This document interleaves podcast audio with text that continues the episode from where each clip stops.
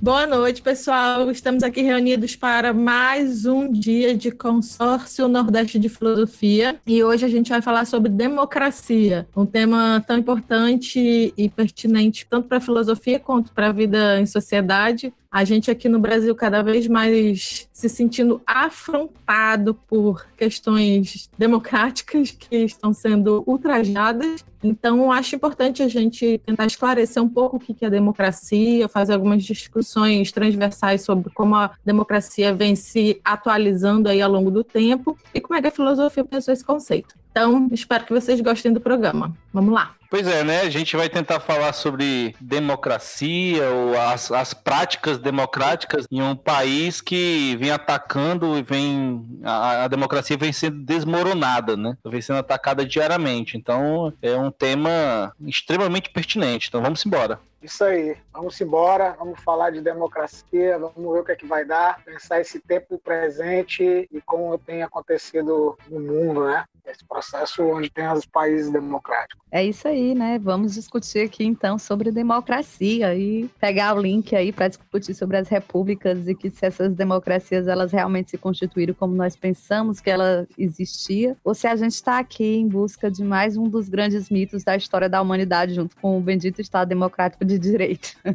Qualquer coisa que acontece, Raquelzinho, eu só lembro do, dos cientistas políticos, os advogados, os juízes falando, e os políticos, né? Falando em, não, é uma afronta ao Estado Democrático de Direito, né? Esse mito que foi criado, na, esse mito moderno, né? Foi trazido para a o Estado Democrático de Direito. Isso é uma, uma piada, né? Uma história de Niná que conta pra gente, pra gente ser feliz, né?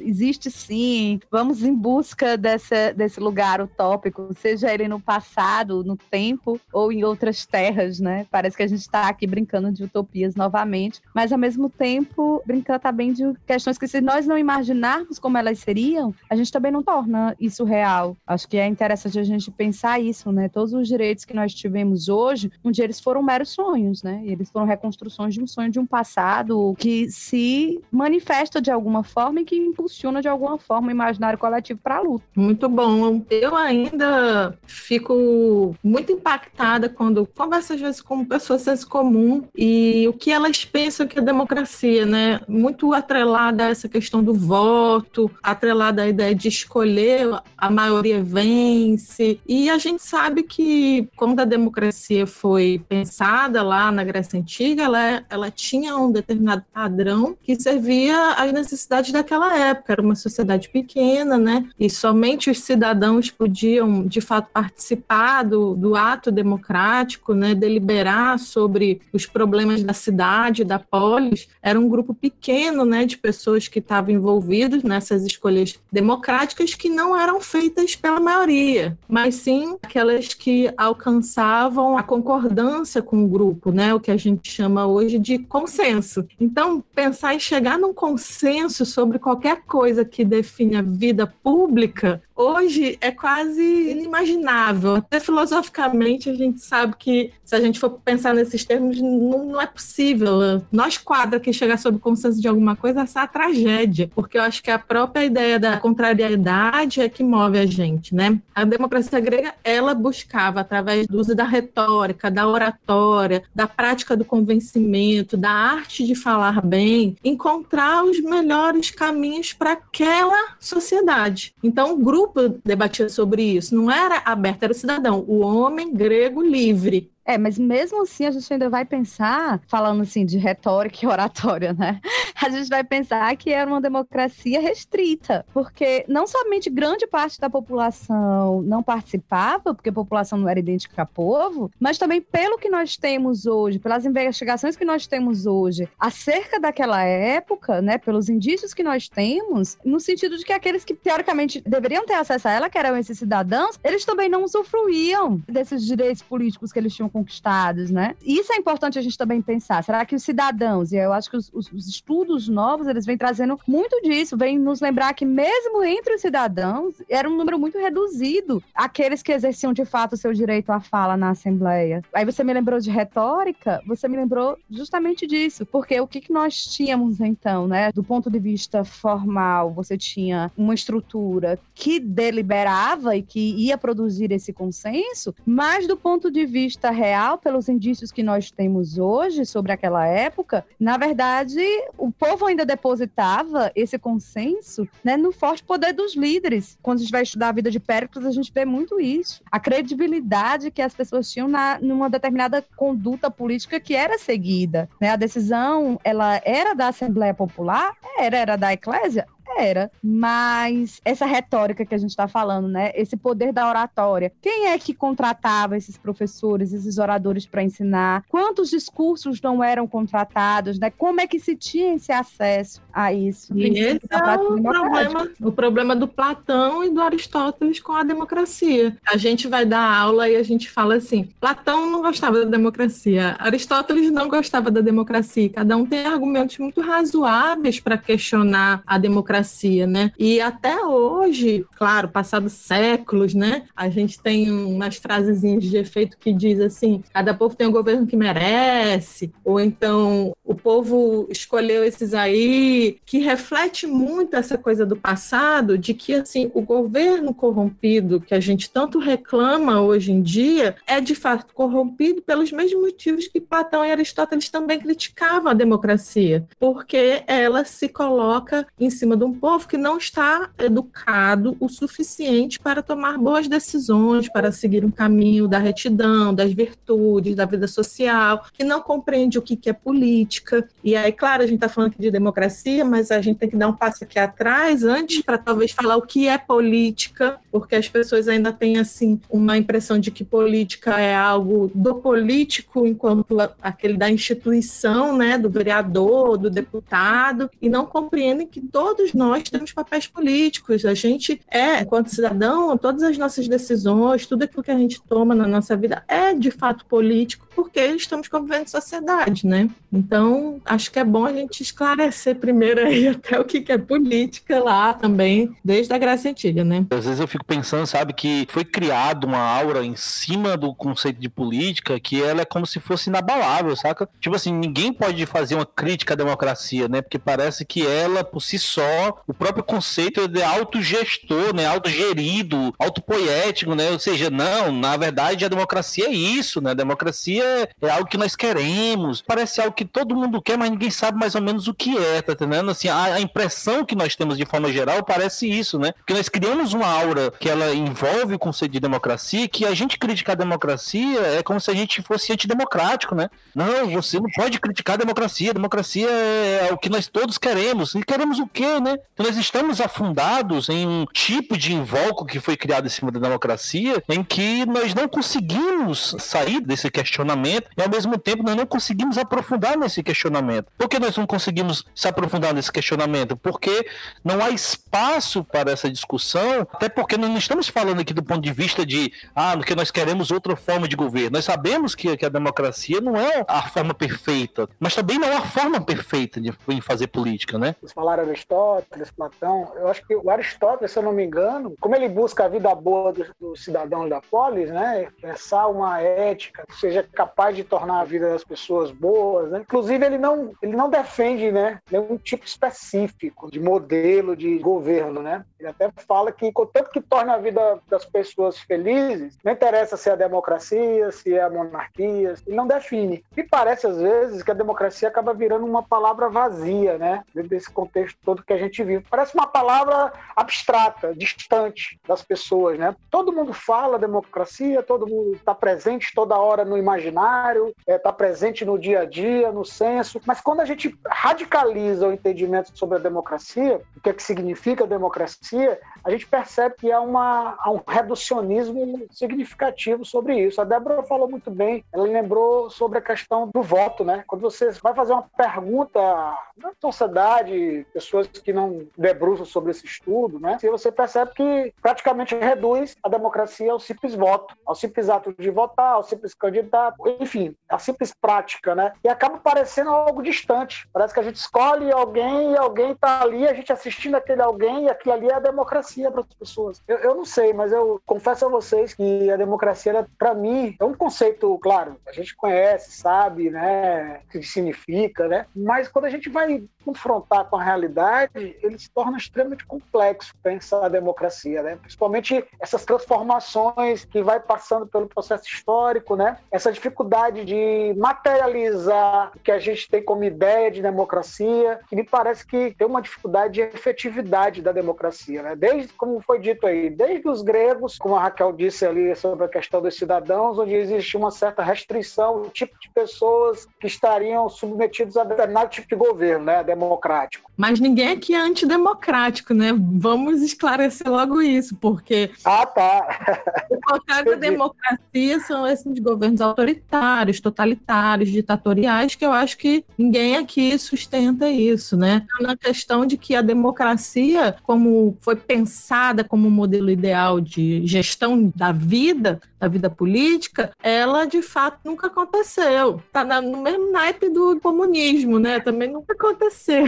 Ei, Débora, para você ver, né? Sim. A coisa está tão séria, né? sobre o debate está tão perdido na sociedade, que tá tendo que a gente está tendo que precisar justificar que nós não somos antidemocráticos aqui. Só para você ter uma ideia como está sério o que o Daniel acabou de falar ali há pouco tempo. Tem que fazer agora uma justificativa, tem que fazer uma, uma nota de rodapé para dizer que nós não somos antidemocráticos. Mas por quê? Porque o debate está contaminado, o debate está equivocado sobre o que significa democracia, sobre as questões que têm que ser radicalizadas radicalizadas. Poxa, a própria filosofia, né, ela radicaliza isso, né? A gente está pensando a democracia de forma radical. Se você pegar os... Tu que está estudando muito Zizek agora, se você ler Zizek, vários elementos ali vão dizer que ah, Zizek é um antidemocrático. Não é. Ele está fazendo uma crítica à democracia liberal. E é muito claro ele quando faz isso. Mas, enfim, há um parâmetro que se cria para pensar a democracia que eu acho que é o que cria a confusão. Tem um texto que eu produzi uma vez pensando nisso, nesse debate. Por que, que nós temos tanta dificuldade de entender esse Estado democrático, que é antidemocrático, que é totalitário? E me parece que esse curto-circuito ele passa a acontecer a partir do momento que nos deparamos com a queda do Muro de Berlim, onde perdemos aquele referencial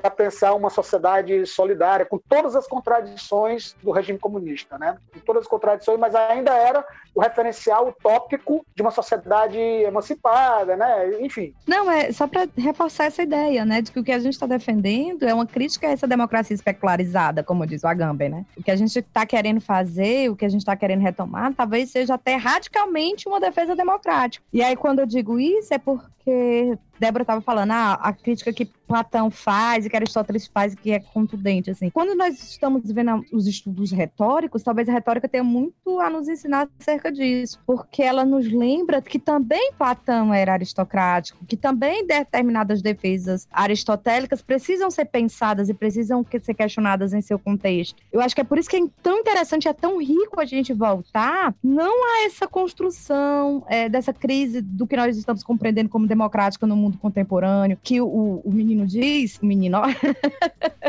o, o, o Agamben, né, vai colocar que é essa questão que a gente tem forte de uma redução à representatividade institucional, né, que nós acabamos muitas vezes criando um aspecto de democracia ou compreensão de democracia que ela parece extremamente reduzida como se fosse apenas uma técnica de governo. E aí essa técnica de governo, ela parece estar ligada e sempre atender a determinados setores a determinadas compreensões ou a determinados interesses, sejam sociais, sejam econômicos, enfim, de determinados grupos. O que, que a gente pode repensar é repensar essa democracia, o que, que ela significa. E aí, Débora estava falando, né? Nós somos defensores de uma democracia, talvez, somos, talvez, na medida que a gente faça esse resgate do que é. E aí ela colocou muito bem, né? O que é que nós estamos entendendo por política, a gente faça uma reconstrução de entender o que, a gente está entendendo por democracia e dessa crítica, por exemplo, que a gente está fazendo a essa democracia que se tornou técnica de governo, que serve muitas vezes só para legitimar o controle social e nada mais. É nesse sentido que a gente precisa retomar esses horizontes do que está significando esse nosso ideal, seja ele com um construto imaginário, mas a gente está estudando aí as democracias antigas para entender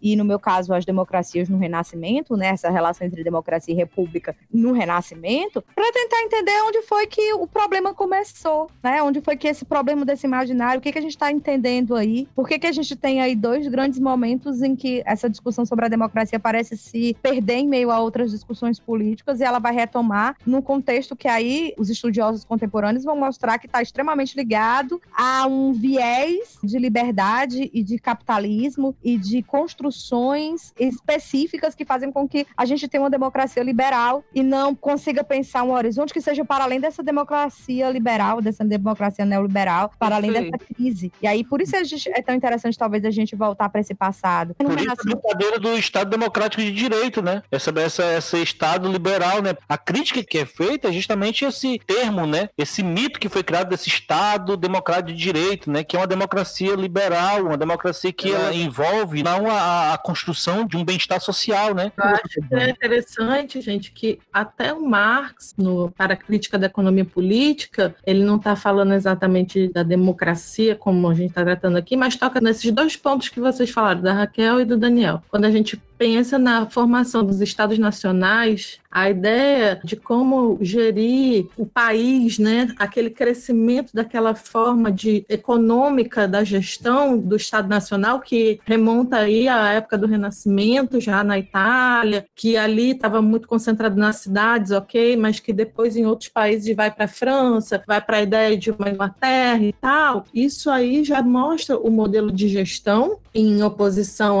às monarquias, mas do ponto de vista econômico é liberal, é um projeto liberal, como o Daniel está falando. E esse projeto liberal não é nada econômico, não tem nada a ver com democracia, porque atende o interesse de uma determinada classe que é o que a Raquel está falando, Vicente estava falando, a ideia de que uma classe, e esse me parece o maior problema que a gente tem até hoje, somente uma classe social se beneficia da, da democracia. Sempre pega a democracia para fazer um uso privado, para fazer o uso conforme a sua vontade. Tanto é que os reis é, absolutistas, que depois foram se reformando, foram se tornando mais esclarecidos, déspotas esclarecidos, eles usaram argumentos democráticos. Vamos pensar aqui em Dom Pedro, aqui no Brasil, que queria ser um republicano, que era um republicano. Dom Pedro era republicano, olha a loucura. Então você vê todos esses ideais democráticos, eles são cooptados para uso econômico e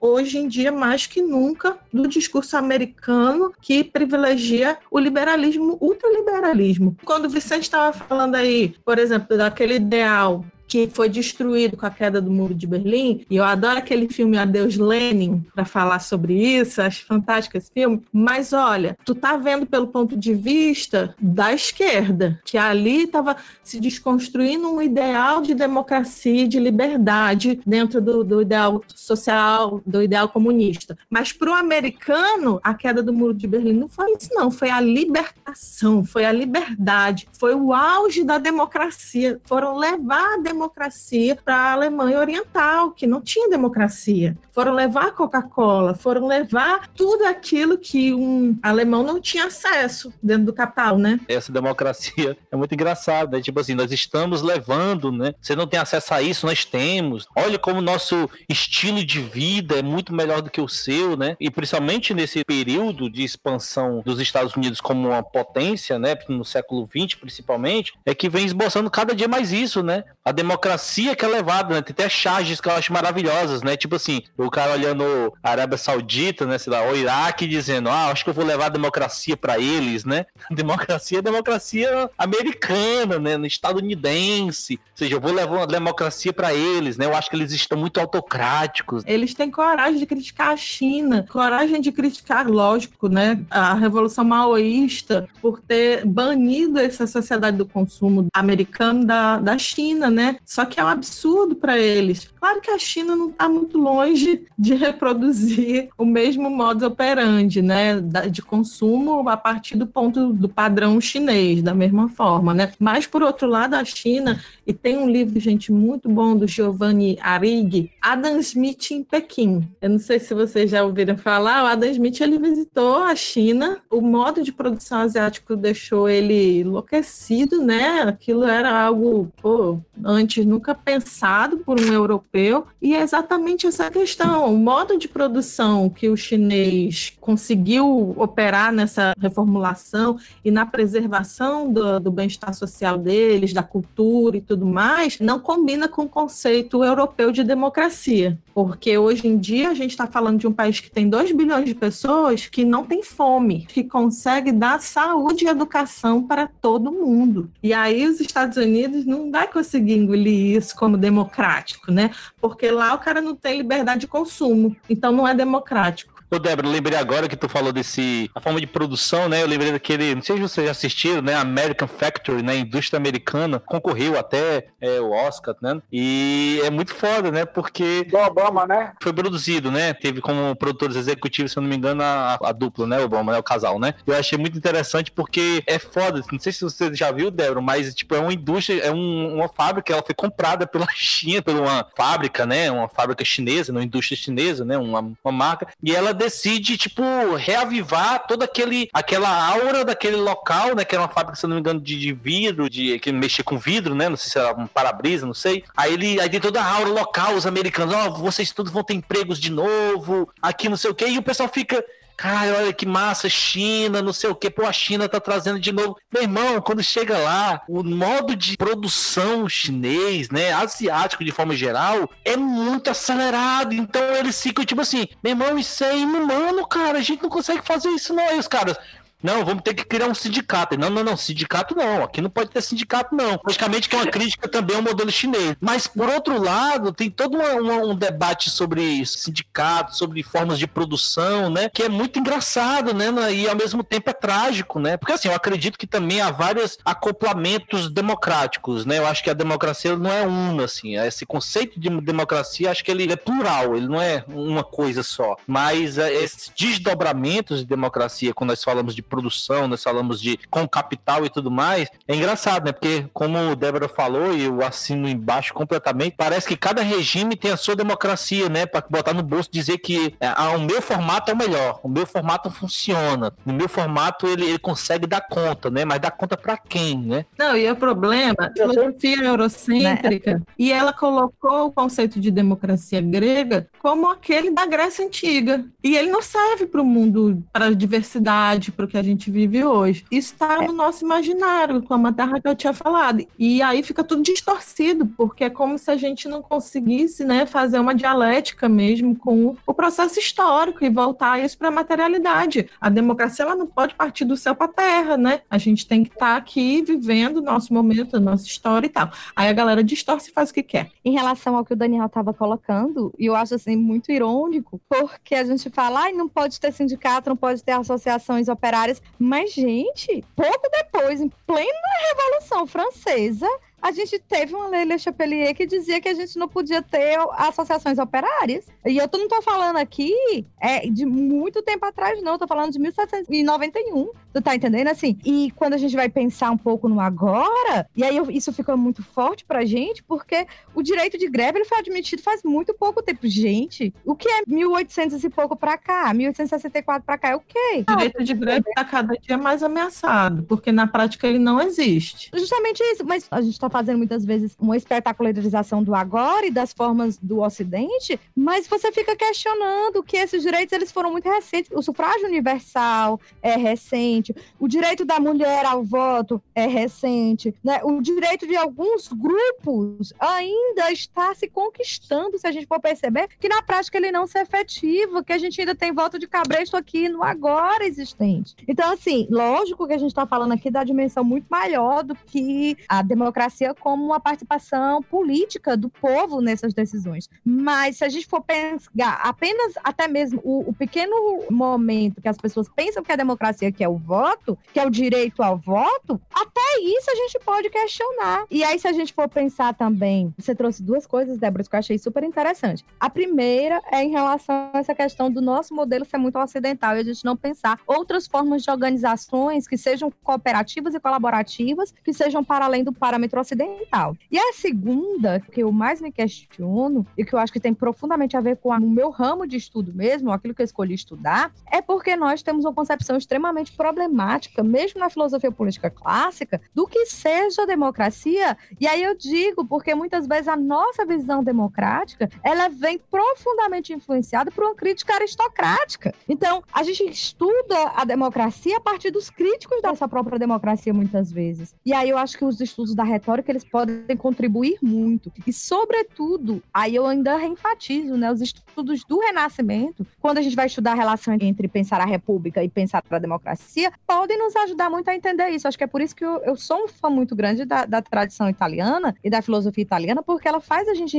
é, relembrar isso. E aí eu volto sempre. Eu não sei se é porque eu bebi muito nessa fonte, mas a, as críticas que o Agamben está fazendo, ele diz, e aí nesse sentido, que a concepção clássica grega ainda tem muito a nos ensinar, porque nessa democracia ateniense do mundo antigo, você tinha essa questão da qualificação da vida do cidadão, da ideia do espaço público, do debate público em torno desses interesses da polis, em torno deste bem comum. E aí você tem uma visão de democracia que é diferente dessa visão democrática que passa a surgir a partir da modernidade e reinterligada e imbricada com uma visão específica do capital. Mas essa não é a única forma de democracia. Ainda nesse imaginário da democracia antiga, eu acho que a gente tem muito ainda a perceber sobre em que condições ela se dava. Quais são as condições fundamentais? Eu acho que uma, uma chave de leitura que eu ainda não tive tempo de me debruçar, mas eu vejo muitos teóricos do Renascimento mencionando e teóricos críticos dessa visão aristocrática. É, eu acho que está aí um escrito que eu acho bem interessante do Nietzsche quando ele vai fazer alguns elementos lá nos escritos de retórica, outros autores também do Renascimento italiano, e eu acho que o Newton Traz. Quem, Raquel? Eu não entendi o autor que você citou. eu citei o Nietzsche nos escritos sobre a retórica. E não entendi o... de novo. Eu não estou entendendo o nome do, do, do, do filósofo. Mulher, o Nietzsche. Ah, o Nietzsche! É porque eu vi, eu, Nietzsche não é. Eu falei do Nietzsche. Eu fiquei não, bugada.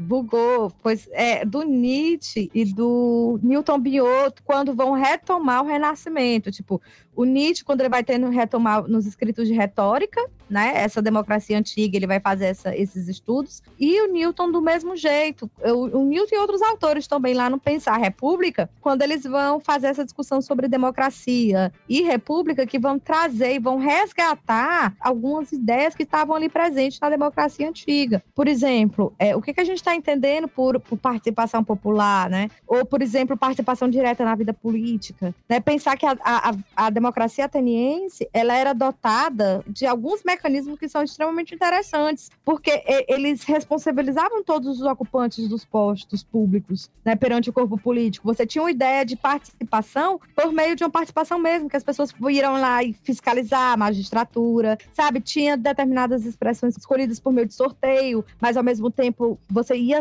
mesmo sendo escolhida por sorteio, tinha um exame prévio, né, da vida pública, da vida particular e, de, e dessas pessoas que são representadas representantes da vida pública. Assim, coisas que a gente se perde muitas vezes, que a gente parece que não está percebendo acerca da democracia antiga. A própria questão que nós, hoje em dia, somos muito marcados pelo individualismo, pelo advento do ego, do eu, do subjetivismo, enquanto o legado da Grécia Antiga e da Idade Média é muito mais coletivo, é muito mais marcado pelo social, pela ideia de conjunto, né? pela ideia de uma a ideia ideia, por uma ideia de você, dessa comunhão mesmo, da, da ideia de comunidade, do ser humano não ser isolado. Hoje, a gente não sabe mais a diferença entre público e privado, porque tudo é feito uso privado do que é público. É muito comum, né? Dar um exemplo bem bobo. Quem mora em condomínio sabe como é que as áreas comuns, às vezes, do condomínio, são usadas como áreas privadas dos moradores. Eu estou dando um exemplo bem burguesinho, porque todo mundo entende. Mas é isso que muitas vezes a gente faz com a vida social. Faz um uso privado, só visa um interesse particular. Enquanto se a gente for falar realmente do mundo politizado, que as pessoas entendem a importância do social e da coletividade, essa seria uma das primeiras coisas a se educar o ser humano para o coletivo. Tanto é que até o Agamben também faz uma discussão bem legal sobre o oikos grego, né? E outros pensadores também falam sobre essa economia do lar, daquele que é o seu lugar, que é aonde se faz o uso privado. E por isso a necessidade de uma ética.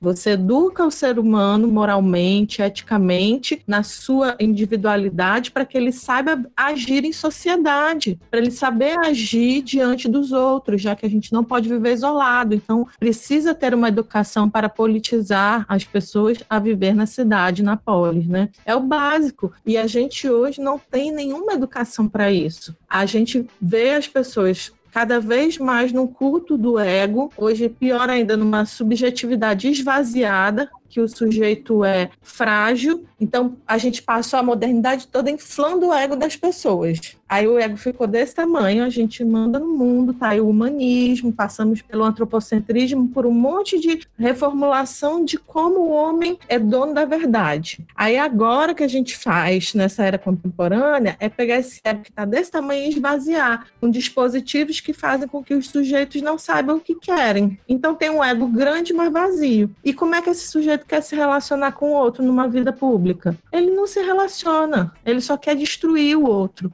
Ele só quer que o seu ego apareça mais do que o outro, sendo que esse ego não tem nada dentro, é vazio. É assim, a vida social ela tá passando por uma crise que nem a gente sabe lidar com ela, filosoficamente falando. Tá aí milhares de filósofos hoje pensando sobre isso, porque a gente fala de democracia e essa democracia também está esvaziada de sentido, né? Eu tenho impressão que o tipo de discussão, né, como voltar de novo a essa questão, os parâmetros em que ela, em que ela é colocada, acaba nos limitando e aí além de pensar novas formas de se organizar coletivamente. Estou olhando aqui várias reflexões importantes né, da história e tal, para a gente entender um pouco o processo de movimento e de transformação da, da democracia. Eu não sei, mas eu, eu tenho uma sensação de que isso, isso tem sido limitante para a gente pensar novos tipos de sociedade sociedade, novas formas de se organizar, nova forma de produzir riqueza. Porque, para mim, eu digo eu, não tenho dúvidas. Enquanto a gente não modificar esse tipo de produção da riqueza, esse tipo de sociedade, a gente dificilmente vai mudar esse tipo de sujeito egóico, por exemplo, como a Débora se referiu. Né? O sujeito que tem uma subjetividade vazia, individual e tal, que é o espírito de competitividade, não de solidariedade dentro da sociedade. Então, eu não sei, gente, mas eu tenho essa questão. E olha que eu tenho pensado muito sobre esse debate, né? Porque ele não é fácil, porque a democracia, quando a gente pensa ela, eu não estou falando só da política, só do Senado, do Congresso, não, eu estou falando do dia a dia, né, do cotidiano, das, das relações micros também, nas instituições, né, nas esferas de trabalho, na, dentro de casa, na vida coletiva, social, nos espaços que você frequenta. Né, isso tem me preocupado absurdamente, porque eu acho que cada vez mais esse debate ele está fora de lugar e ele está já jogado dentro de um parâmetro para pensar que está dificultando avançar,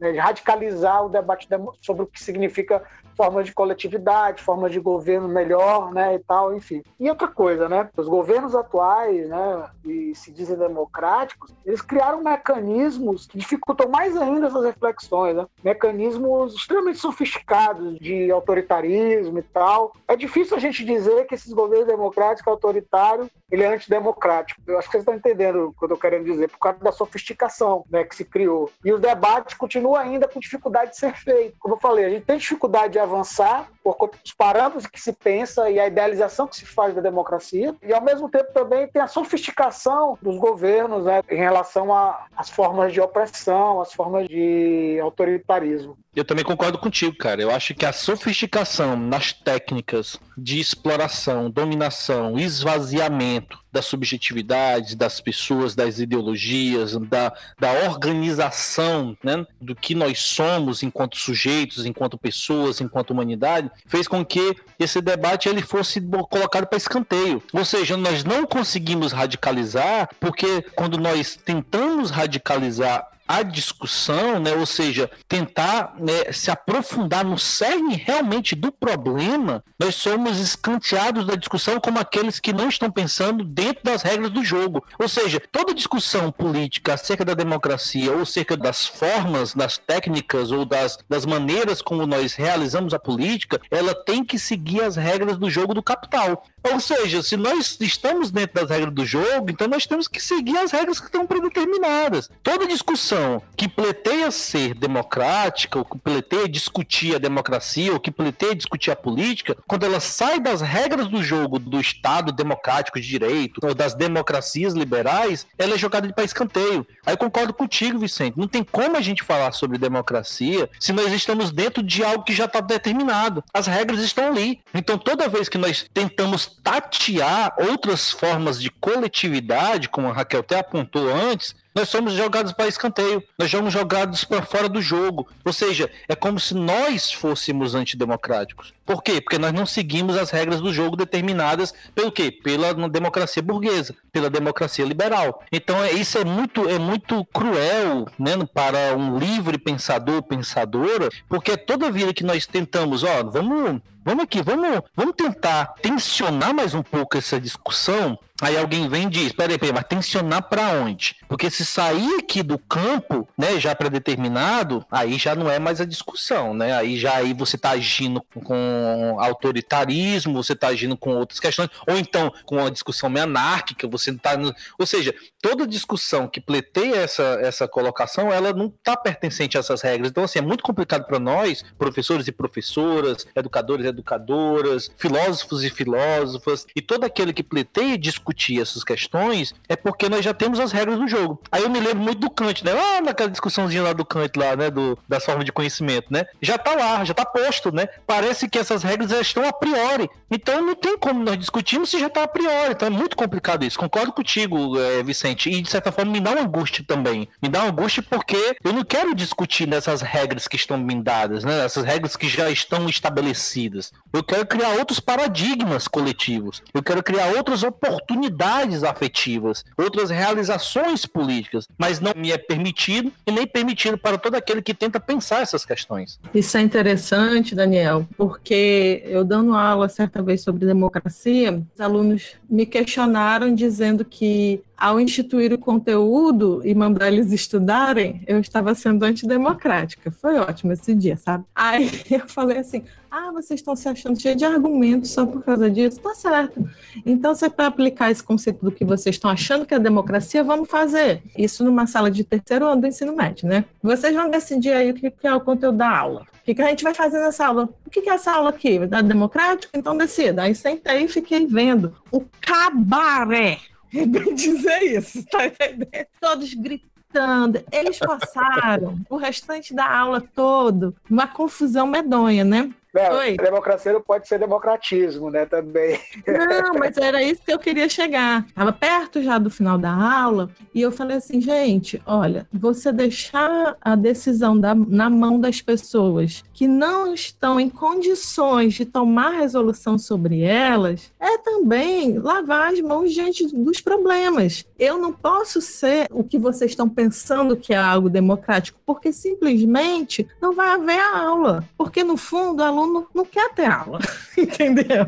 Vocês querem vir para a escola, vocês querem vir se encontrar uma aula mesmo, assim, eu aqui falando para vocês conteúdo, aí eu já não sei muito se vocês querem, foi isso que vocês conseguiram. Aí a gente foi construir o que era, de fato, democracia. E eu acho interessante porque, inclusive, dessa turma, eu era PDT, que é o projeto diretor de turma, que tem aqui no estado do Ceará. Pensava que era o partido. Eu ia rir também, eu ia rir também, eu ia fazer essa piada, eu ia fazer essa piada. É, por isso que eu já me adiantei em esclarecer que a gente organiza as coisas dessa turma e tal. Aí tem a famosa eleição do líder da turma, né? E aí eu sempre tento dissuadi-los da ideia de votar no líder. Porque toda vez que acontece essa votação de líder, eles não escolhem o mais preparado, eles escolhem o mais bonito, o mais popular, o mais legal, né? Então eu tento fazer esse processo não ser através de voto e também dar tempo deles se empoderarem do que seria essa missão de uma possível liderança. Olha, gente, todo ano essa confusão. Mas eu gosto, né? Porque eles aproveitam esse momento para compreender que dentro daquela sala de aula que eles vivem é uma microsociedade que eles precisam gerir que eles precisam arrumar mecanismos, outros mecanismos, que era isso que vocês estavam falando, de autogestão,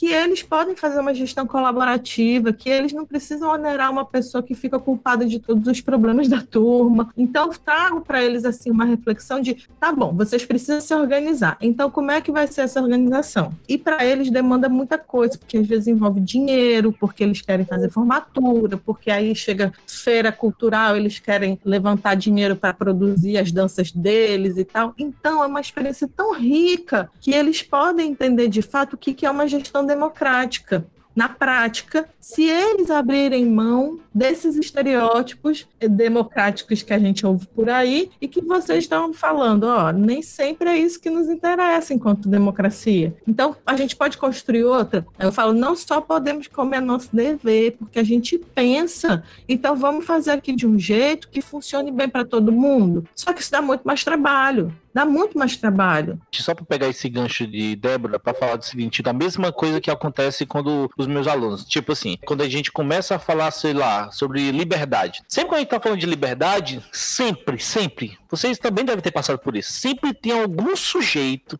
para não dizer alguns que dizem assim: "Professor, mas liberdade demais ou seja, é, a, a, subjetividade ela foi tão exaurida, ela foi construída em cima justamente do mínimo, do insuficiente, em cima da ausência, que a pergunta não é, professor, mas a falta de liberdade não é ruim? Não, não, não. A pergunta que sempre vem quando está discutindo liberdade é, professor, mas liberdade demais não é libertinagem? Ou liberdade demais não é ruim?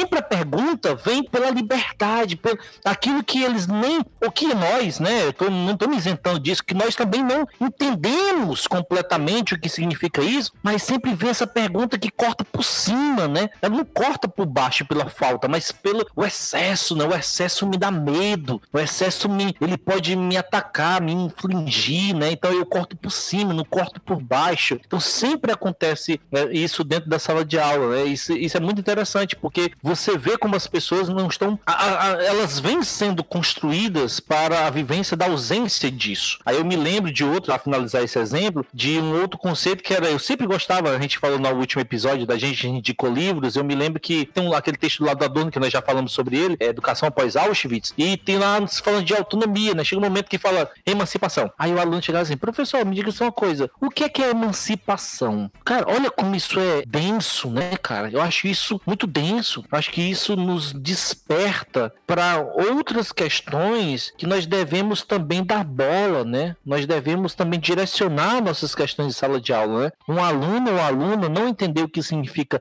emancipar-se é um problema fantástico, né? Para nós discutirmos, pensarmos, né? E toda vez quando vem falando sobre isso, eu fiquei, ah, meu Deus do céu, eu nesse momento eu me acho que eu deveria ter dito, eu deveria ter perguntado. Só para vocês terem noção, eu fiquei pensando justamente o seguinte: um dos alunos eu perguntava para eles, vocês sabem, para começar tudo, né? Vocês sabem o que é Auschwitz, né, gente? Cara, uma turma, sei lá, duas, três pessoas no máximo sabem que foi Auschwitz. Ou seja, nós já esquecemos disso a memória ela foi transformada nisso, né? Na ausência, na desaparição. Quando nós esquecemos de Auschwitz, quando nós esquecemos da ditadura, quando nós esquecemos disso, nós desconhecemos daquilo que nós queremos, que é a democracia. O genocídio nós... dos povos nativos aqui do Brasil, sim, né? Sim, sim, é o desconhecimento total disso. Não, eu pensava que era só eu que me deparava com isso. Né? Quando eu falo em Auschwitz, quando eu falo no, no, nesses genocídios que ocorreram, ninguém sabe. Você pega um ou dois e fica assim, ainda fica chutando. Ah, professor, foi aquele negócio lá, né, do, do daquele povo lá com meu nome e tal. E isso é preocupante, né? Isso é muito preocupante, porque a gente percebe que o tempo está passando e a memória também vai enfraquecendo, né? As pessoas cada vez menos vêm buscando conhecer, compreender os,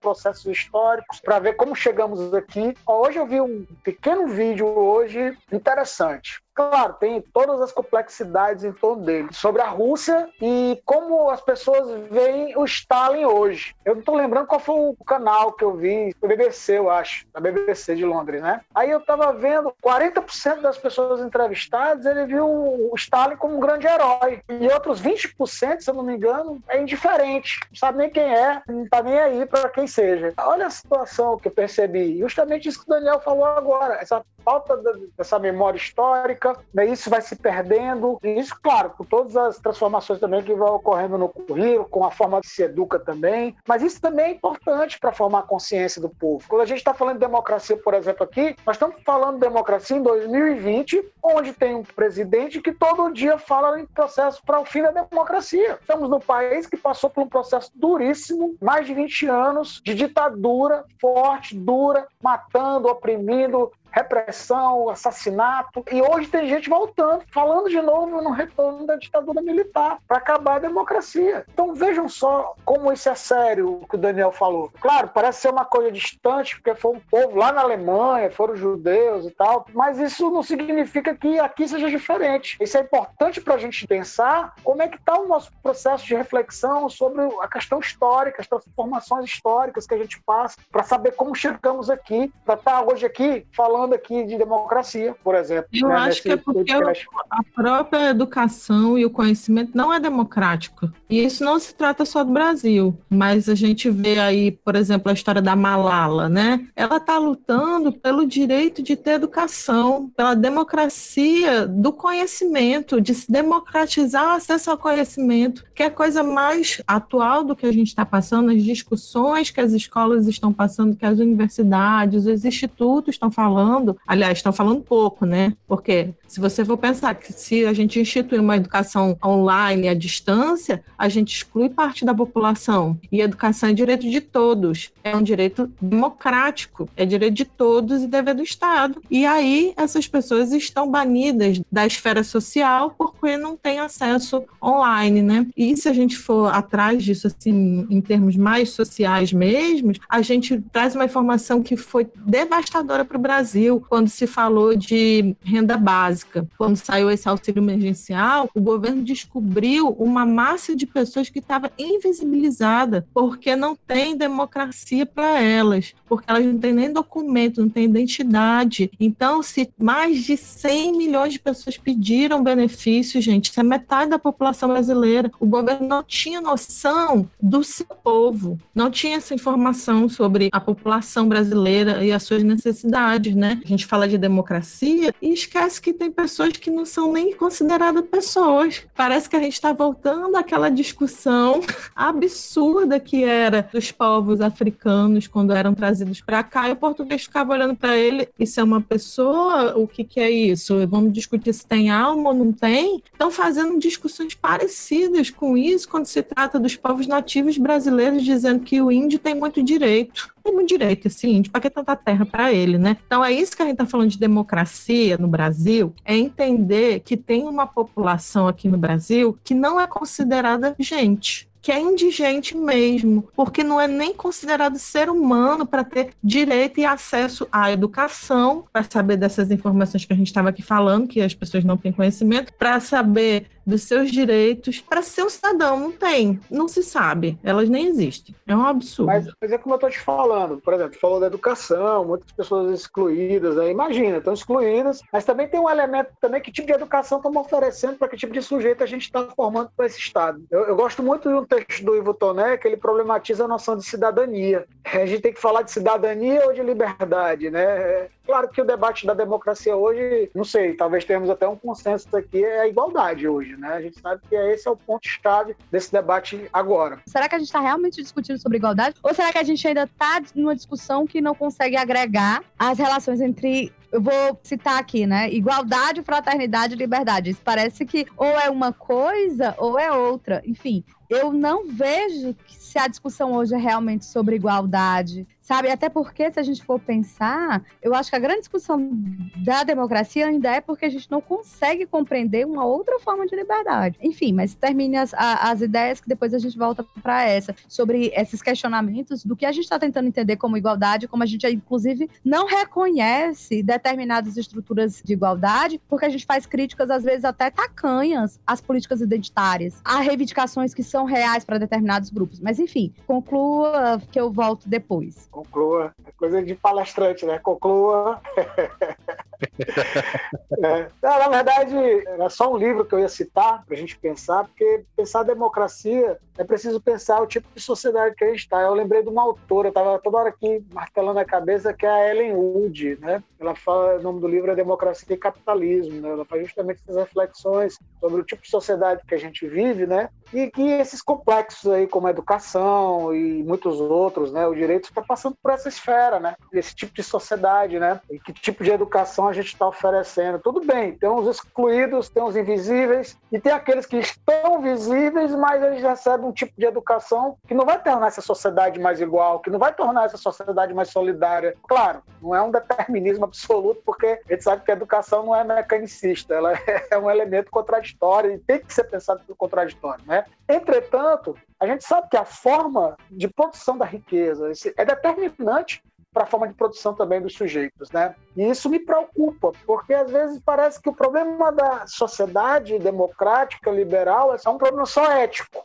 As relações, é um problema ali que os sujeitos precisam compreender o outro, precisam ser solidários, não é só isso existe um elemento maior que cria, que funde esse tipo de subjetividade. Então me preocupa muito esse debate e eu continuo dizendo, ainda para mim é muito complexo ainda, não tenho nenhuma certeza sobre isso, esse debate ainda, mas eu tenho muitas dúvidas do que já, já existe. E esse livro é muito interessante, se vocês conhecerem já, acho que é, seria até interessante depois, eu vou ver se eu acho aqui para dar uma indicação no final. Eu lembrei agora, a gente estava falando de política identitária e de discussões, da questão judaica, né? Tem uma hora que o Marx ele vai falar justamente isso, né? Ele vai fazer uma crítica ao Bruno Bauer, e aí ele diz: olha, o Bauer parece estar exigindo que o judeu renuncie ao judaísmo, que o homem em geral ele renuncie à religião para se tornar um emancipado como cidadão. Você vê assim, lá no Marx já estava um limite que o Marx vai reconhecer que muitas vezes a gente está tendo, né? De tirar ou de dizer que aquele determinado grupo não deve se reconhecer enquanto políticas identitárias, não se deve reconhecer enquanto indivíduos na sua reivindicação de si. Mas enfim, eu não vou entrar por essa via que a gente está discutindo sobre democracia. E aí eu vou retomar aqui duas questões que eu achei super interessantes, que foi a retomada pela Débora e retomada também pelo Daniel e que o Vicente tocou, que é justamente essa questão de muitas vezes nós não estamos compreendendo o que é de fato democracia. Compreender aqui democracia, pensar democracia ou problematizar a ideia de democracia, porque a gente está trabalhando ainda como se fosse apenas a resolução e a satisfação de interesses pessoais. Eu acho que esse é o grande problema que a Débora estava colocando e que a gente não está preparado em forte individualismo que a gente tem, na verdade, é um grande empecilho, muitas vezes, para a gente estar tá compreendendo aí qual é essa dimensão do, do bem comum, com essa dimensão do todo e de fato até muitas vezes o que é liberdade, o que, é que a gente está pensando por liberdade, sabe? Eu me lembro muito aqui quando a gente está falando sobre isso da ideia do viver e libero, né? É, o que, que a gente está pensando sobre isso? Entender que a, a, democracia não é só uma questão de entender quais são os nossos interesses pessoais que vão ser coletivizados, é muito mais do que isso. É compreender como a gente vai conduzir a vida civil. E aí a pessoa fica pensando ainda, identificando a ideia de democracia, a ideia ideia de liberdade individual, ou todos nós podemos ter o direito de fazer o que a gente quiser, na medida do que a gente quiser, o horizonte da liberdade. Hoje em dia consegue colocar o bem comum acima da sua vontade? A minha questão é muitas vezes, será que essa pessoa consegue entender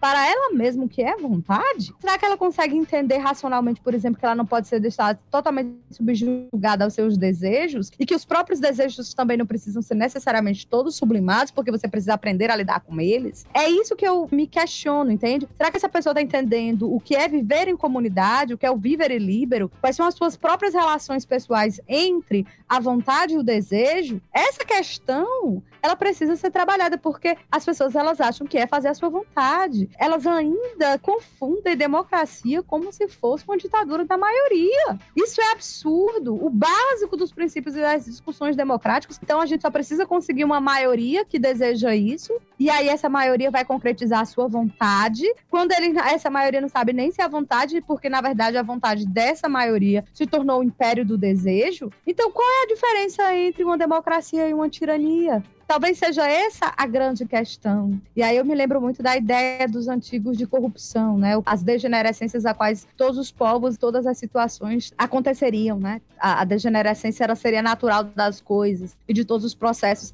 E aí eu me lembro que normalmente a democracia, nessas degenerescências, elas acabam reverberando-se em tiranias. E a pergunta às vezes é por quê, né? Por que que isso acontece? Eu acho que a grande pergunta de todo mundo era a grande pergunta do Aristóteles, era a grande pergunta do Maquiavel. Que ponto isso se dá e qual é essa dimensão dessa degenerescência ou dessa corrupção que seria natural. E aí eu me pergunto, muitas vezes, o que a gente está discutindo é porque não se tem ou se tende a ter cada vez mais uma fragilidade em relação ao que a gente está entendendo como liberdade, o que a gente está entendendo como vontade individual e coletiva. E a Débora estava falando, ah, os alunos eles querem definir se eles sem estar preparados para isso. O meu problema não é o poder do povo. O povo ele precisa, enquanto tal, ter poder suficiente para isso. A questão é como como preparar esse povo para essas deliberações? E aí esses alunos, eles muitas vezes, será que eles estão procurando essas deliberações coletivas, esse bem coletivo, ou na verdade ele quer simplesmente estabelecer a soma das vontades individuais? Porque muitas vezes é isso. Eu quero X porque X me favorece, eu quero X porque X é mais fácil para mim.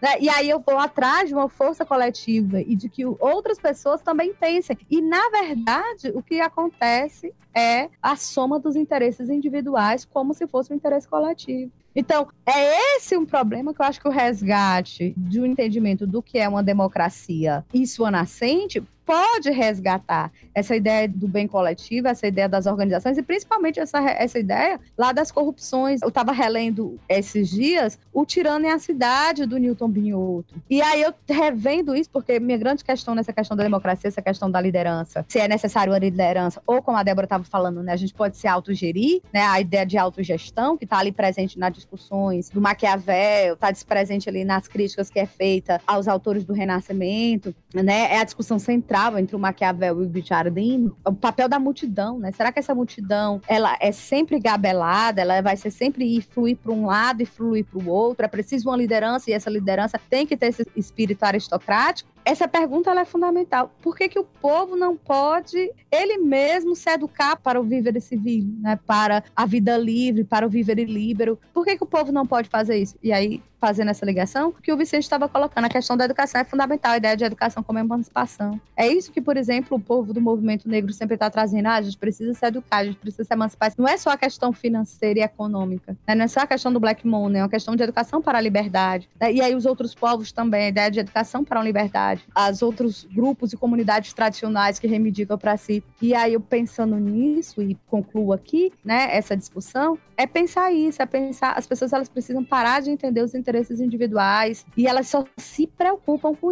isso. A Débora falou, né? Os meus alunos estavam questionando isso. Eu recentemente passei por essa situação de as pessoas eles acharem, por eu ter questionado se aquilo que a gente estava vivenciando era de fato uma democracia, que eu estava questionando as instâncias democráticas, quando na verdade havia ali uma relação que eu precisava explicar e precisava de mais tempo para explicar, que é essa relação entre a democracia e muitas vezes a vontade individual e a vontade coletiva. E como muitas vezes a vontade de uma deliberação de uma maioria, sem necessariamente ter todas as informações que eram necessárias naquele momento para uma deliberação, se seria isso uma votação democrática, ou um espaço democrático ou não. Será que vocês, não tendo ciência de tudo aquilo que é necessário para fundamentar uma ação, e muitas vezes nem se preocupando com isso, porque há interesses privados que se colocam acima do interesse coletivo e que fazem com que tu não queira nem ir atrás, né, dos fundamentos de uma determinada ação, pode fazer com que essa ação ela seja de fato uma ação democrática. E aí eu concluo com aquela brincadeira do Maquiavel, né? Talvez o povo, e aí eu digo o povo, não é a população, não é a massa, né? O povo ele ainda seja o grande guardião da liberdade. E a gente precisa pensar aí, porque a ideia do povo é não ser oprimido. Então, enquanto a ideia dos grandes é oprimir. Talvez a gente precise entender quem de fato é o povo para entender o que, que esse povo precisa, ouvir esse povo e aí entender uma liberdade a partir do ouvir o povo povo. E só pode ser feito isso numa educação livre, porque quando não tem uma educação, é esse povo que é silenciado, né? São esses grupos que são silenciados, porque você só escuta a voz dos líderes ou de uma aristocracia que pode falar e que aprendeu a falar e sabe falar. Só corrigindo aqui, eu encontrei o livro aqui na estante. É Democracia contra o Capitalismo, renovação do materialismo histórico, né? Já Ellen Wood, ela fala justamente que na essência do próprio capitalismo é possível conviver com a democracia, né? Ela, ela coloca esses elementos. Gente, ó, é, não, esse papo é, é, é, interessantíssimo, né? Eu acho que a gente tem que levar pelo menos alguns episódios falando justamente sobre democracia e sobre várias, várias facetas, vários desdobramentos da democracia, porque ela, ela pode desdobrar na, na educação, no acesso, na igualdade, no que a Raquelzinha apontou, Vicente, Débora. Então, assim, tem muita coisa interessante ser discutida acerca dessas questões que eu acho que a gente só fez um ampassan, né, sobre o que estava vindo aqui na nossa cabeça nesse momento. Passando para a parte das dicas, eu estava até mostrando hoje, eu até publiquei, o Vicente até veio perguntar, e hoje eu recebi, viu, Vicente, a coleçãozinha dos textos aqui, tu vai, tu vai pegar aí, né, que eu tô sabendo, né? Cara, porque é o seguinte, eu gosto, para quem não sabe, eu gosto muito do textos do Hacking Bay, né? Eu peguei e comprei, Vicente, que eu não sabia, sério, eu já procurei em todos os cantos, eu não sabia que a editora Deriva tinha feito a coleçãozinha aqui. Olha como é, olha aqui, gente. Olha, o pessoal que tá escutando não vai poder ver, mas vocês podem ver, né? Coleçãozinha. Eu acho que eu vou até colocar depois ali no, ó. Que coisa bonitinha, cara. São três volumes dos textos do Hacking Bay traduzidos para o português. Só os títulos de alguns aqui, como, como são maravilhosos. Primeiro que eu adoro zonas autônomas temporárias. Eu trabalho isso com meus alunos. Eu quero, eu quero que ver, eu quero ver o circo pegar fogo mesmo. Tenho trabalho zonas autônomas temporárias e eu não, eu não tinha visto ainda os outros textos, tá, Vicente? Todos não sabia dos outros textos. Zona autônoma é, temporária, né, que a gente já sabe, zona proibida, zona autônoma sazonal e zona autônoma permanente, cara. Então, assim, são os outros textos do Hacking Bay que eu desconhecia, né? Ouvintes, no dia que o nosso episódio estiver ao ar, pode procurar, porque vai para os stories as fotinhas, tá certo? Tem os outros textos ó, sobre anarquia, guerra da informação, fé midiática de fim de século, ataque oculto às instituições e o outro livro da coleção, Milênio, depois Por e Contra a Interpretação, Religião e Revolução e Notas sobre o Nacionalismo. Então, assim, são textos maravilhosos. Eu queria, só pra gente, só pra poder entregar para vocês aí, ler uma, uma das táticas dessa coleção, né, dessa parada Protopia da editora Deriva número 9, né? Quando ele diz assim: prepare-se secretamente para a reação do Estado e do capital. Assim que a tática for descoberta, pode ter certeza que eles manejarão seus aparatos de difamação e repressão contra você. Esteja sempre articulado com a rede. Não dê motivos para conflitos antes do tempo. A cada operação de opressão bem sucedida, quem marca ponto são eles, não você. Cara, toda vez quando eu vejo, quando eu leio, quando eu coloco Hacking Bake para eu e meus alunos a gente ler, eu fico descobrindo outras coisas. E para mim é uma leitura de fôlego. Eu leio para eu respirar. Aí eu acabo respirando um pouco mais toda vez que eu volto para Hacking Bay. Leiam Hacking Bay. Daniel, o que seria essa guerrilha antológica do Hacking Bay? Isso é uma coisa maravilhosa, cara. Isso tem tudo a ver com, com o fracasso aí, com a ausência, com o esvaziamento da subjetividade, cara. Isso é maravilhoso. Guerrilheiros ontológicos à frente. Massa, vou para um clássico aqui hoje, já que a gente remeter essa questão da democracia, da república. Eu acho que sempre vale a pena ler Rousseau. Eu gosto muito, muito do contrato social. Eu gosto mais do segundo discurso, o discurso sobre a desigualdade entre os homens, que é um opúsculo né, bem rápido de ler. Então, quem tiver oportunidade, se nunca leu, é lá que o Rousseau fala aquela famosa ideia de onde começou a desigualdade entre os homens, que foi da propriedade privada, né? Quando um pedaço de terra foi cercado e alguém disse é meu, e outro trouxa acreditou, aí deu treta na humanidade. Eu acho linda essa passagem, cara. Eu me lembro é, no médio quando eu li. Ele diz assim, é a partir do momento quando passou a criar cabras, né? É, as políticas de cercamento também estava muito influenciado por isso, né? E eu gosto de uma cronologia assim, ler o segundo discurso, o Emílio, depois o contrato social. Eu acho que fecha assim a ideia de uma educação mesmo social, né? E o contrato social traz essa discussão sobre a vontade geral, que a Raquel até mencionou rapidamente quando ela estava falando sobre essa questão da soma das vontades, que democracia não é isso. Eu acho que o Rousseau trabalha muito esse conceito que é ainda hoje tão polêmico, né? Quando a gente está falando de uma república. Então vale a pena, não vou me delongar aqui para explicar o que é o livro. A gente pode depois fazer um dia só para discutir sobre o contrato social ou sobre teorias contratualistas e coisas do tipo, né? Mas essa aí é a minha indicação de um clássico. E a outra indicação, chamando meu jabá aqui, é de um podcast que eu lancei chamado Perdidos na Paralaxe, que exatamente fala sobre filosofia e cultura pop. Então lá a gente pega assim coisas da cultura pop e fica procurando filosofia dentro delas. Então é um podcast bem leve, bem legal. Depois procurem aí nas plataformas Perdidos na Paralax que a gente em breve terá participações muito especiais, né, dos nossos queridíssimos Daniel aí. E já vou pensando aqui no convite para Vicente participar e Raquel também. Então, essa é a indicação, Perdidos na Paralaxe. Já que vocês estavam falando de livros aí, eu estava lembrando aqui de uma situação, né? O tipo de produção que foi feita desde 89 para cá, né? depois da queda do Muro de Berlim. Depois da queda do Muro de Berlim, começou a pensar que já é isso aí, Daniel. começou a pensar. Ai, gente, Daniel tá fazendo muganga aqui, viu? Vou logo dizendo aqui no podcast aí, vai ter que. Tem uma questão interessante que, vejam só, após a queda do Muro de Berlim, muita gente ficou tentando pensar que tipo de Estado a gente estava vivendo, né? Que tipo de forma era aquela, né? E falava de Estado de exceção, Estado de extinção, Estado pós-democrático, tipo de Estado estava vivendo, né? Aí agora, quando, na segunda década dos anos 2000, com essa ascensão da extrema-direita, dos governos autoritários, né? Com políticas autoritárias, hoje estamos começando a falar sobre a democracia e a morte dela. Observe só, eu estava olhando vários títulos, inclusive depois que Bolsonaro chegou ao poder, principalmente aqui no Brasil, eu vi vários títulos, vários, vários. Eu tenho até uma leva ali, separado ali, falando da destruição, a implosão da democracia. Né? Em vários espaços, né? Internet, a questão política, social. Me chamou muita atenção isso. Vocês estavam falando e eu fiquei pensando aqui justamente nesse movimento, né? Como as coisas estão acontecendo. Né? Inclusive tem um que eu gosto muito, que é do Jacques Rancière, que é o, é o pós-democrático, né, que ele chama, né? É, mas eu, eu queria fazer uma indicação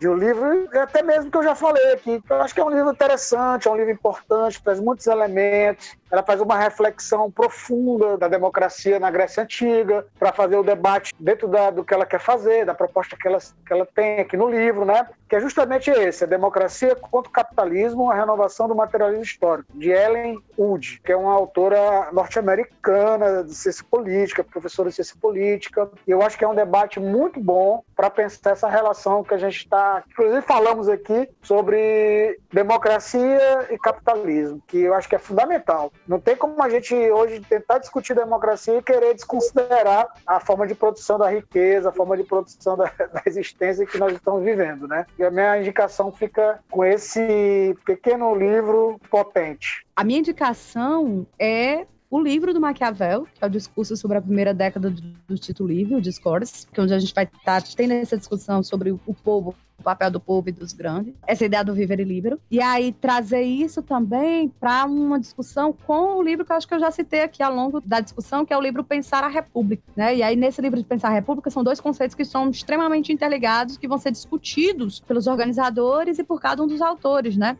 E tem, inclusive, um texto do Renato Janine Ribeiro, que é justamente sobre isso nessa obra, Pensar a República, organizada pela UFMG, é, pelo professor Newton Binhoto. A UFMG também tem uma obra chamada Introdução à Teoria Democrática, conceitos, histórias, instituições e questões transversais. Interessantíssima crítica que o Claude Lefort faz, eu acho que a gente tem que ir para os clássicos, né? A Débora citou Rousseau, citando, eu citei o Maquiavel, e eu acho que a gente precisa entender aí, o Claude Lefort vai trazer essa discussão de maneira bem interessante, e para chegar para a contemporaneidade, trazer essas discussões, tem um, um, dossiê de uma corujinha linda e maravilhosa da sabedoria, que é chamado, é o que o Daniel tá botando uma corujinha pra gente olhar, tá certo? E quando a gente tá aqui tentando ser sério, ele tá colocando isso, mas seriedade pra quê, né? E aí tem a questão de um texto da CUT, é justamente sobre isso, é um dossiê CUT sobre democracia. Gente, eu sei que eu já tô indicando várias vezes várias coisas da revista CUT, mas eu não tô sendo paga pra isso, né? Porque eu gosto mesmo. Que é um sentido para a democracia. Já eu dossiê a democracia. Só lembrando a revista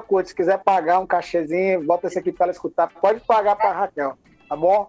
A gente tá com patrocínios, né? A gente tá. A gente já...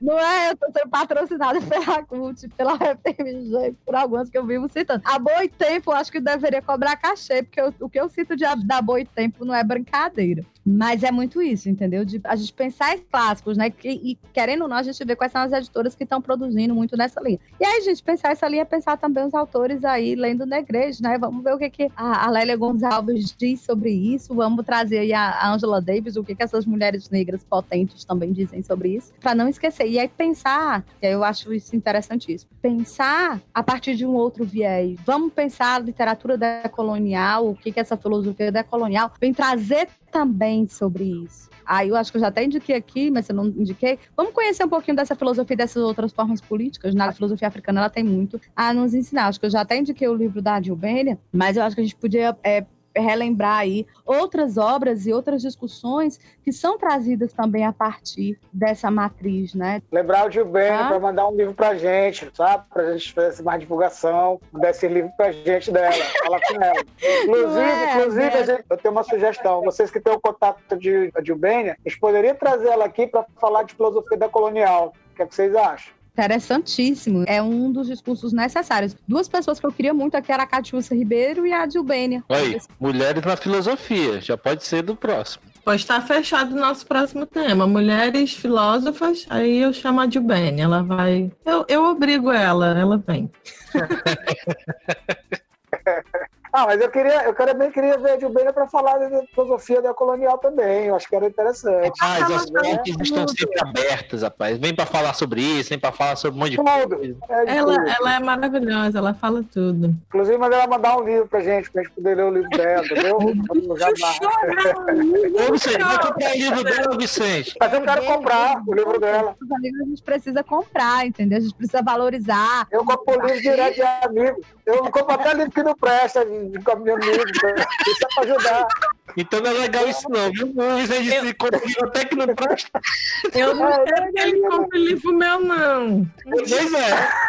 Que, que, métrica é essa do Vicente? Eu compro livro até que não presta, né? Vocês me vender. É os amigos, tem que apoiar, tinha que dar força, entendeu? Mas esse não é o caso das indicações que a gente está fazendo. Não, tá? eu tô brincando, gente. meus amigos estão escutando aí eu, no livro, tudo eu tô meus amigos, todos são bons, todos ótimos. O livro que tu comprou, que do presta é o meu, vai ser aquela briga, entendeu? Tipo assim, ele nunca comprou um livro meu, então não podia ser eu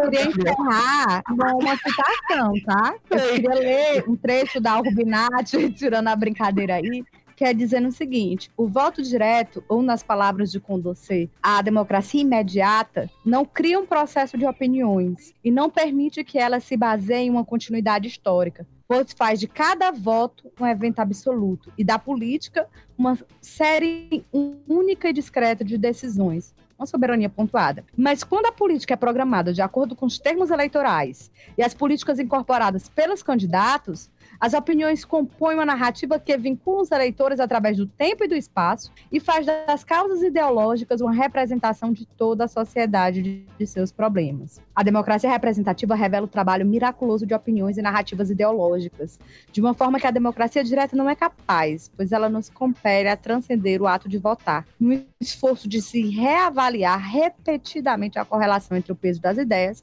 e o peso dos votos, na preservação, obtenção ou aumento de consentimento. Na democracia direta, todo voto é como um novo começo ou uma resolução final. E aí, com esse trecho da obra da Albinati, que é um trechinho que está pela Lua Nova, que é o que, o que torna a representação democrática, né? Eu acho interessante para a gente estar tá refletindo aí sobre algumas coisas. O que, que a gente está entendendo por representação e por participação? Porque se o foco da democracia é a participação popular nas decisões políticas, o que, que a gente está entendendo por povo? Será que o povo está realmente conseguindo falar nas representações políticas? Será que ele está conseguindo participar nas constituições políticas? Será que ele não está silenciado? Será que a gente está indo entender, por exemplo, a gente está utilizando as leis de iniciativa popular? Será que a gente está utilizando os espaços, por exemplo, de orçamento participativo? Será que a gente não está fazendo aqui alguns elementos que a gente luta, luta, luta para ter, mas a gente ainda não está com aquele velho problema que já ainda estava lá, né? Na democracia dos antigos, que a gente percebe que não era só essa ideia da exclusão de grande parte da população da vida política, mas também era dos direitos políticos, aqueles grupos que tinham direito não estavam usufruindo igualmente né, e nem dos bens materiais produzidos naquele momento. Então, será que essas duas questões que estavam já presentes na democracia dos antigos não precisam ser repensadas e aí repensar toda a estrutura da, do que nós estamos entendendo como democracia? Eu acho que isso é fundamental porque eu acho que o ponto-chave é esse. Eu acho que a crítica platônica, a crítica aristotélica, a crítica do Ocidente, ela tangencia porque ela não quer falar sobre isso. Ela não quer falar e não quer muitas vezes relembrar sobre essa necessidade do povo estar tá falando, do povo não estar silenciando, do povo estar tá participando. E dessa questão econômica também dos direitos sociais que seriam e deveriam ser igualmente possibilitados em uma democracia como a gente esperava. É isso. O problema é que Raquel abriu outro problema. a gente tinha que ter parte 2. Porque essa citação aí tá cheia de problema. gente, temos um programa, então, né, Débora? Vicente? É, temos um programa. É. E qual vai ser a falha de gravação dessa vez aí? Só pra me pensar aqui. A falha de gravação é tu dizendo pros teus amigos que tu compra qualquer porcaria de livro. Vai botar na Berlinda. Tchau, tchauzinho, gente, pra vocês. Tchau, gente. Valeu, valeu, valeu, valeu. Valeu, galera. Até mais.